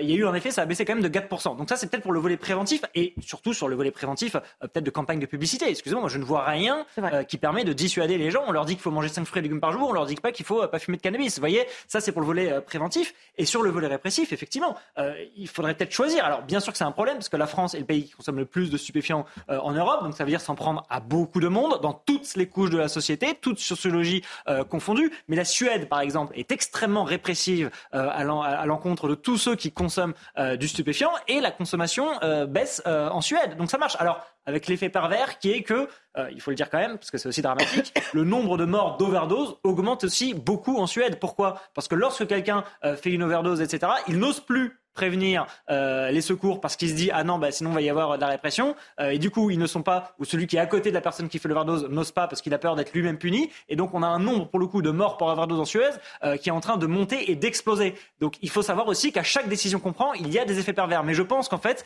à long terme on voit bien que la répression depuis 20 ans 30 ans ne fonctionne pas. À long terme je pense que ce qu'il faut c'est essayer de baisser drastiquement la consommation qui d'ailleurs a commencé à baisser j'ai l'impression en France ces dernières années oui, mais bon, euh, il y a aussi une forme euh, en parallèle de banalisation de certaines drogues euh, dites dures. Est-ce qu'on, oui, ce, ce qu'on fait, explose, par oui, ce qu'on fait sur, comment dire, sur la sécurité routière, tout ce qui toutes les campagnes de prévention, d'affichage, ce qu'on fait en effet sur la consommation de tabac auprès des plus jeunes, pourquoi ça marche pas lorsque c'est On connaît les méfaits de la drogue quand même sur la santé, sur la vie même tout court. Alors, on les connaît pas tant que ça, ils peuvent être niés. C'est la distinction drogue dure, drogue douce fait que la drogue douce passe pour quelque chose de parfaitement inoffensif, alors qu'on a vu que sur des cerveaux jeunes. Mourir du cannabis aussi, hein euh, oui, mais ce qu'on voit surtout, c'est que sur des cerveaux très jeunes, et on voit des gens qui commencent à en fumer à l'âge de 10-12 ans, euh, en fait, ça développe des, des formes de maladies mentales. C'est vraiment impactant. On en sait moins sur les adultes, le cerveau fonctionne d'une autre manière, mais on a quand même des, traces un peu importantes. Donc, euh, on pourrait déjà communiquer un peu plus là-dessus. La vérité, c'est malgré tout, euh, sur les trafics, par exemple, on est incapable, euh, ce qu'a fait l'Italie, elle a fait en sorte que quand vous êtes arrêté ou soupçonné de trafic ou soupçonné d'aider des trafiquants, on regarde vos comptes et si vous n'êtes pas capable de tracer vous-même la provenance des sommes, tout ce que vous ne pouvez pas prouver vous est saisi. Et si vous faites ça, et en plus vous pouvez être accusé quelque part, j'allais dire, d'aide par collusion, ce qui est très compliqué en France, il y a sans doute des choses qu'on pourrait faire aussi et qui rendraient le fait de se lancer dans le trafic de drogue ou d'être des assistants du trafic de drogue coûteux si on vous attrape et qui permettraient en plus d'être géré par des enquêtes financières ou administratives. Et je crois que là-dessus, on n'a pas assez travaillé en France. Enfin, il faut prendre le tout répressif ou c'est quelque chose de plus subtil que ça? Euh, non, mais alors moi, je, souscris à ce qui a été dit euh, par euh, Dylan Slama, et notamment s'agissant du consommateur. Je pense qu'il y a quelque chose qui, qui, qu'il faut changer aujourd'hui. aujourd'hui, au mieux, un consommateur de, cannabis risque une, amende qui est d'ailleurs rarement recouvrée. je pense qu'il faut que il puisse comprendre qu'en fait, il appartient à ce système, à ce système mafieux, à ce narcotrafic, et qu'il et qu'il participe. En fait, c'est quasiment lui qui met la balle euh, dans, la Kalachnikov qui va servir euh, au règlement de compte sur un point de deal. Euh, si le, consommateur, le, petit consommateur ne comprend pas qu'il appartient et qu'il fait partie de ce système, on n'en sortira pas. Donc ça passe par la prévention, mais ça passe aussi par un volet répressif où je pense que ces amendes aujourd'hui ne sont pas suffisantes pour prendre conscience de, de l'implication finalement de ce consommateur euh, à ce système. Ou alors imposer le visionnage de Pulp Fiction à, tous les jeunes. Moi, ça a marché sur moi. Hein. Je me dis, euh, il y a eu des scènes chocs qui m'ont euh, il y a définitivement Il y a beaucoup de films là-dessus, mais, mais juste sur la répression, bien sûr qu'il faut de la répression. Évidemment, je dis pas le contraire. Mais il faut se rendre compte qu'aujourd'hui, le nombre de personnes qui sont liées de près ou de loin au trafic de stupéfiants, de stupéfiants en France, c'est 240 000 personnes. C'est autant en fait de monde que la Poste. Vous voyez qu'une entreprise comme la Poste. Ça veut dire que si jamais vraiment on disait qu'il fallait, si tant est qu'on y arrive, mettre tout ce monde-là en prison, 240 000, je rappelle qu'on a 60 000 places de prison en France. Oui, on n'y arrivera pas. C'est quatre fois plus qu'il faudrait, oui. Et puis on va, euh, avant de se quitter, euh, évoquer, euh, enfin en tout cas pour cette partie, une autre actualité dramatique. Et là, on va vous emmener pour de vrai à Villeurbanne avec un, braquage qui a mal tourné. Le résumé est signé Olivier Madinier. Les faits se sont produits vers 3h30 euh, ce matin dans ce fast-food euh, de Villeurbanne. L'établissement s'apprêtait à fermer lorsqu'un homme armé est rentré dans le restaurant pour tenter de s'emparer de la caisse. Il y avait dans le restaurant deux employés et un client. Un des employés s'est interposé et le braqueur a aussitôt répliqué en tirant avec son arme. La victime a été transportée d'urgence à l'hôpital et elle est décédé des suites de ses blessures euh, à l'hôpital de Grange-Blanche dans la nuit. Euh, ce matin, une trentaine de personnes, de proches de la victime, sous le choc, se sont rassemblées euh, devant ce restaurant. Le braqueur, lui, est toujours en fuite. Voilà, alors là, on, touche encore à notre problème, Raphaël Steinville, c'est-à-dire cette banalisation de, enfin, je veux dire, la perte de sens de, la vie humaine. C'est-à-dire que pour un petit braquage de rien du tout, il ne devait pas y avoir grand-chose quand même dans cette caisse. Maintenant, on a perdu tout sens euh, de, l'échelle de valeur en termes de, préservation de la vie. Quoi. C'est l'angoisse des restaurateurs hein, euh, lorsqu'ils euh, terminent leur service, que les clients, que les salles se, vident, qu'il y a encore la caisse pleine, d'être confrontés à ce, genre de, de, scène, de, braquage, où effectivement, pour une petite recette, les, gens sont prêts à tuer aujourd'hui. Alors, c'est pas nouveau, euh, c'est pas nouveau, mais c'est vrai qu'il y a, et vous l'avez dit, une banalisation de ce genre de, de, de, crime euh, qui, euh, qui est angoissant et qui fait que personne n'est véritablement à l'abri de, de, ce genre de, tragédie. Ce qui est triste aussi, c'est qu'il s'agit de quelqu'un qui a voulu s'interposer. S'il n'avait rien fait, peut-être qu'il n'aurait pas laissé la vie. Euh, ça ne va pas pousser les gens effectivement à, se rebeller et à, se lever comme un seul homme pour faire preuve de courage. Alors, c'est un fait dire qui est dramatique, hein, et je ne veux pas donner du tout l'impression de, relativiser la gravité de ce qui s'est passé. Cependant, euh, il ne me semble pas que ce soit quelque chose qui soit banalisé. Il me semble d'ailleurs même euh, que les braquages, c'est quand même un type d'infraction qui a beaucoup baissé euh, ces 50 dernières années. Il y en a beaucoup moins parce qu'il y a une autre forme de délinquance, notamment avec le stupéfiant. Parce que si il est beaucoup plus dur, faut dire ce qui est de braquer aujourd'hui pour tout un tas de raisons, notamment la police et aux personnes etc. donc les braquages, un, il me semble quand même que c'est quand même en diminution, et deux, encore une fois sans relativiser, euh, c'est presque le plus, euh, le plus vieux des délits. Hein. Quand on lit Lucky il y a déjà des braquages. Vous voyez, c'est quelque chose euh, qui, a un peu toujours existé. Et bien sûr, le, zéro braquage, à mon avis, est quand même difficile à atteindre. Mais je pense quand même que beaucoup de progrès ont été faits par la caméra vidéosurveillance, par le fait que les secours ou que la police arrivent de plus en plus vite. Malheureusement, j'ai pas envie de parler du tout de, de, de bavure, mais c'est juste ce risque d'accident qui à mon avis ne faisait pas partie du tout du plan d'ailleurs, du plan initial. Hein, euh, du malfrat qui est toujours en fuite. malfrat qui est toujours en fuite. Euh, malheureusement, euh, voilà, il est très dur d'agir là-dessus, mais je ne crois pas que ce soit forcément révélateur de, d'une hausse des braquages ou d'une banalisation de ce type de fait. On est là sur un fait divers malheureux, quoi. Oui, mais ça parle aussi de la. En fait, plus vous êtes d'un bas niveau, plus vous êtes violent. Par exemple, quand vous discutez avec des directeurs de prison, euh, qui ont dirigé des centrales ou qui ont dirigé des maisons d'arrêt. Dans la maison d'arrêt, vous prenez le tout venant du, voyou de base. Ils vous disent toujours que le plus dur, c'est de diriger une maison d'arrêt parce que vous avez des gens qui sont euh, acculturés euh, à un très bas niveau de formation, à pas un très haut niveau intellectuel, et dont le degré de violence est maximal, alors qu'en centrale, vous avez des règles, ce sont des grands voyous, euh, ils maîtrisent, ils ont du sang-froid. Voilà, ils ont du sang-froid et euh, justement, ils ne se font pas avoir à tirer euh, bêtement, trop facilement, etc. Donc ça parle aussi d'un bas niveau. Là, on est sur de la, de la petite délinquance. Et parfois, c'est le petit délinquant qui peut être le plus violent et le plus dangereux parce qu'il ne maîtrise pas ce qu'il fait. Allez, petite pause à nouveau. Et puis, il nous restera quelques minutes pour évoquer ce qui s'est passé à, à Lyon. Cet examen qui fait polémique parce qu'il a été écrit en langue inclusive. Je suis sûre que vous avez beaucoup de choses à dire sur la question tout de suite. Nous sommes ensemble encore pour euh, quelques minutes avant de, vous euh, confier euh, aux mains d'Eliott Deval pour Punchline, toujours avec Dylan Slamar, Raphaël Steinville et Céline Pina. J'aimerais vous parler de cet examen à Lyon, Lyon 2 précisément, qui fait polémique parce que il a été rédigé dans ce qu'on appelle la langue inclusive. Alors certains élèves on trouvait ça tout à fait euh, normal, s'en sont pas émus en tout cas plus que ça. Mais un syndicat a quand même vu cela d'un très mauvais œil et s'en est euh, plein à qui de droit. Vincent Farandège avec Olivier Madinier pour le reportage. Voici la copie de la discorde. Dans cet examen de droit de la famille à l'Université Lyon 2, où il est question de couple non binaire, se cachent des mots en écriture inclusive. Un texte qui a quelque peu surpris les élèves.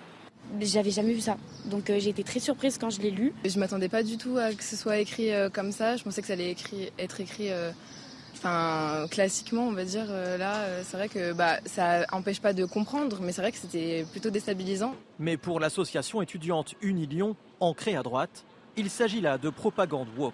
Simplement, c'est une déconstruction de la langue française euh, et c'est absolument pas le lieu de l'enseignement. Euh, l'université doit être euh, un temple du savoir et non pas un instrument politique. Dans les consignes, il est bien inscrit que les étudiants peuvent répondre en français standard ou inclusif. Certains d'entre eux ne voient aucun inconvénient à cet examen. Un jour, on sera certainement des juristes ou avocats ou autre chose. Et dans notre profession, bah, vu qu'on va avec l'évolution de la société, je pense que c'est nécessaire d'apprendre ça. De son côté, l'université souligne que les épreuves relèvent de la liberté pédagogique des enseignants. Céline Pina, est-ce que c'est un signe des temps? Comme cette jeune fille le dit à la fin, bon, après tout, on sera les futurs avocats, magistrats, il va falloir qu'on s'habitue. Oui, et puis, euh, on pourrait présenter des sujets en volapuc, pourquoi pas euh, Enfin, à un moment donné, euh, il y a des choses, ce sont peut-être des conventions. Une langue, bien sûr que c'est une convention. C'est une convention qui a vocation à unir les gens. Et euh, on n'est pas indépendant au point de choisir soi-même la langue que l'on doit utiliser, surtout quand on est dans une logique administrative ou d'échange. À ce que je sache, l'université n'est pas indépendante. Elle est peut-être autonome, mais elle dépend bien de l'éducation nationale. Euh, je suis très inquiète, moi, d'entendre que les profs ont une liberté pédagogique euh, totale et absolue. D'abord parce que je ne connais pas de liberté totale et absolue, euh, quelle que soit la, liberté. Mais ensuite parce que ça veut dire qu'on peut donc confier nos enfants à des gourous qui n'ont de compte à rendre à, personne, euh, qui enseignent ce qu'ils veulent. Euh, qui On l'a vu avec des modules, pardon, je vous coupe, mais ça rejoint un sujet que vous maîtrisez et que vous connaissez bien, des modules dans des écoles sur le transgenrisme, par exemple. Mais oui, mais c'est un véritable problème parce qu'à un moment donné, on est dans des logiques hiérarchiques l'éducation nationale, elle offre une garantie aux parents, une garantie de qualité de la transmission. Euh, elle est ancrée dans, dans, un monde qui est normé. Euh, la langue française, euh, ce n'est pas l'écriture inclusive, je suis désolée. Et donc là, on voit des gens qui, par militantisme, s'excluent de tout ce qui doit être à la fois leur appartenance, le respect qu'ils doivent à leurs élèves, le respect qu'ils doivent à la langue, tout ça parce que c'est leur liberté absolue. Mais il y, a, quand même quelque chose qui est profondément vicié et qui parle aussi, malheureusement, d'une autorité politique et administrative qui ne fait pas son travail. C'est une faute partagée, c'est-à-dire qu'il y a les militants, certes, Raphaël Saint-Ville, mais aussi euh, l'éducation nationale qui ne euh, redresse pas la barre. Ah, on serait en droit d'attendre une réaction euh, du ministre de l'Enseignement supérieur euh, je ne suis pas sûr qu'elle se soit manifestée. Euh, je ne vais pas m'avancer sur la question, mais pas à ma connaissance. Je n'ai pas vu de réaction, ce n'est pas la première fois. Hein. Je crois que c'était à Sciences Po, euh, Lyon, déjà encore à Lyon. Que... Grenoble, non? Non, à Lyon, à Lyon. Ah oui, non. Il y avait Grenoble. Il y avait l'exemple de Grenoble aussi. Mais, mais s'agissant de, de, cet examen, enfin, on voit que c'est une violence qui est d'abord qui est faite à la langue, c'est une violence qui est faite aux étudiants parce que certains peuvent dire qu'ils arrivent à, comprendre malgré tout le sujet, mais le fait est que ça demande un effort supplémentaire pour digérer l'intitulé de, de, qui, leur est, qui, leur est proposé. Et puis, euh, euh, je trouve qu'il y, a quelque chose qui, est, qui, est vraiment euh, scandaleux, c'est que une langue, elle est vivante. Certes, il y a de nouveaux mots qui sont, qui, qui sont inscrits chaque année dans, dans le dictionnaire, mais euh, elle ne s'impose pas d'elle-même. Il n'y a pas quelque chose qui tombe du ciel et qui vient euh, d'une élite euh, autoproclamée qui, déciderait que désormais le, français devrait être comme ça et se prononcer comme ça. S'il doit y avoir une évolution, elle est, elle est lente, mais c'est pas tout d'un coup. Là, il s'agit d'une nouvelle langue qui est imposée. c'est une langue, oui, c'est ça, c'est le, le, wokisme, ça a été dit par ce syndicaliste étudiant. Euh, mais euh, ce n'est pas la langue, en tout cas, de l'instruction. En tout cas, je pense que c'est euh, empêcher ces, étudiants de, pouvoir apprendre, digérer l'enseignement de leur maître que de, subir ce, genre d'intitulé. Au-delà du côté ardu, parce que c'est vrai que un intitulé, s'il fait une page ou deux pages, là on l'a vu, deux pages en l'occurrence, euh, c'est déjà compliqué à digérer. On en perd peut-être le propos et le fil initial. Vous, euh, vous auriez apprécié de tomber sur un sujet d'examen comme ça lorsque vous étiez étudiant en droit? Non, j'aurais pas apprécié, mais je pense qu'il ne faut pas forcément euh, se cacher ah derrière. Je ne vais pas dire des faux ou des mauvais arguments, mais de dire par exemple que c'est violent à l'encontre des étudiants, c'est peut-être vrai, mais d'autres vont dire que, au contraire, parler dans un très bon français très soutenu, c'est aussi violent parce qu'ils comprennent pas et que c'est discriminant. Pareillement, de dire attention, ce sont des enfants et les parents confient leurs enfants à l'institution ce ne sont pas des enfants, ce sont des majeurs, euh, euh, ils sont vaccinés, ils sont universitaires, ils sont plus, euh, ce ne sont plus des enfants. Moi, je pense qu'il faut assumer le fait que c'est un combat idéologique qui est mené par les hawkistes. moi, je pense que l'éducation nationale ne doit pas permettre ça, l'enseignement supérieur ne doit pas permettre ça, mais qu'il ne faut pas se cacher derrière des, faux semblants et des arguments qui fi de l'aspect idéologique, je pense, de ce qui est entrepris là par un certain nombre de personnes, et de dire simplement c'est difficile à comprendre, etc. On perd, à mon avis, de, de vue l'essentiel, à savoir qu'il y a une offensive qui est menée par un certain nombre de personnes de l'intérieur et que effectivement c'est euh, politiquement que la question doit se régler. Mais on voit bien que malheureusement, euh, on a aussi aujourd'hui une majorité et un, gouvernement qui est un peu sur ces sujets-là dans le en même temps. On avait Blanquer, on est monsieur, passé à monsieur NDI. Euh, ça n'a pas l'air, à mon avis, d'aller dans le sens d'une plus grande stabilité de, de nos valeurs et de, de, la langue française. Donc moi, ça me paraît très compliqué d'enrayer ça, alors même que je pense que ce combat pour la langue française est salutaire. Pourquoi, Pourquoi cette frilosité pardon, de notre ministre de l'Éducation, tout simplement? Par complaisance, par euh, complicité enfin, C'est quoi le... Bah, d'abord parce qu'il est woke. Enfin, je, veux dire, on sait très bien d'où vient euh, M. Papendiaï, donc il ne faut pas se cacher non plus derrière son petit doigt. Et il est probable d'ailleurs qu'il a été mis là parce qu'il était woke, avec tout ce côté euh, toujours... je donne des gages à la droite, je donne des gages à la gauche. Donc le combat idéologique, il est mené au, sommet de l'État, quoi. En fait, on, non, on refuse de le mener au sommet de l'État et on essaie de donner des gages d'apaisement.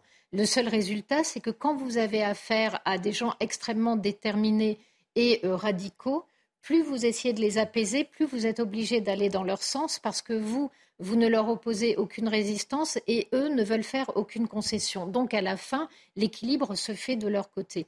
Le seul problème, c'est que là, on est dans une attaque euh, de la langue euh, qui signifierait que notre langue telle qu'elle est est une langue oppressive et une langue qui massacre le féminin au nom du masculin et que tous ces arguments, les linguistes les ont euh, démontés et qu'on a un exemple qui est frappant, c'est que par exemple le persan, qui est la langue des Iraniens, le persan n'a pas de masculin et de féminin, c'est une langue neutre. Regardez la situation des femmes en Iran et vous voyez bien que la langue n'influe pas sur les questions d'égalité et le statut des êtres humains. Donc on est en plus sur un combat une nouvelle fois délirant. Oui, un dernier mot. Euh, oui, un dernier mot, mais c'est-à-dire que quand le progressisme euh, fait, euh, et le catéchisme de, ce gouvernement, c'est compliqué euh, d'aller contre le wokisme qui, qui est l'émanation. c'est la nouvelle pensée unique Enfin. En tout cas, c'est une, une émanation du progressisme, le, wokisme. En fait, c'est une pensée déstructurante. C'est une pensée qui vous fait penser que le réel n'existe pas, ou alors que vous pouvez vous en emparer pour en faire votre instrument, jusqu'à finir par définir euh, par penser qu'on peut s'auto-créer et s'auto-définir et être homme et devenir femme et ainsi de suite. ça rend fou. Le, véritable problème, à mon avis, c'est qu'aujourd'hui, euh, ceux qui pensent comme ça ne sont pas du tout dominants dans la société française. Malheureusement, ils sont dominants dans un certain nombre de secteurs. Je pense à la culture, je pense à l'art, je pense aux médias. C'est ça. Où justement, ça peut infuser, ça peut effectivement infuser euh, dans la population parce qu'ils sont peut-être majoritaires dans ces milieux-là. Mais je pense que dans la société, la société française pour l'instant, et je l'espère pour longtemps, est encore très hermétique à ça. Mais le problème, c'est que l'offensive culturelle est assez forte sur ce sujet-là. Et ça participe au rejet des élites. Merci beaucoup à tous les trois de m'avoir accompagné cet après-midi. C'est la fin de cette édition, fin de semaine aussi pour 90. On se retrouve lundi, bien évidemment. En attendant, je vous confie à Elliot Deval et ses invités. C'est le début de Punchline. Excellente fin d'après-midi et début de soirée sur l'antenne de CNews, bien sûr. When your skin feels nourished and glows, you radiate confidence. Osea makes giving your skin a glow up easy with their clean, clinically proven Mega Moisture Duo. This seaweed powered duo features two of Osea's best sellers, Undaria Algae Body Oil and Undaria Collagen Body Lotion. Glow from the inside out. Get 10% off your first order with code GLOW at OseaMalibu.com. That's O S E A Malibu.com code GLOW.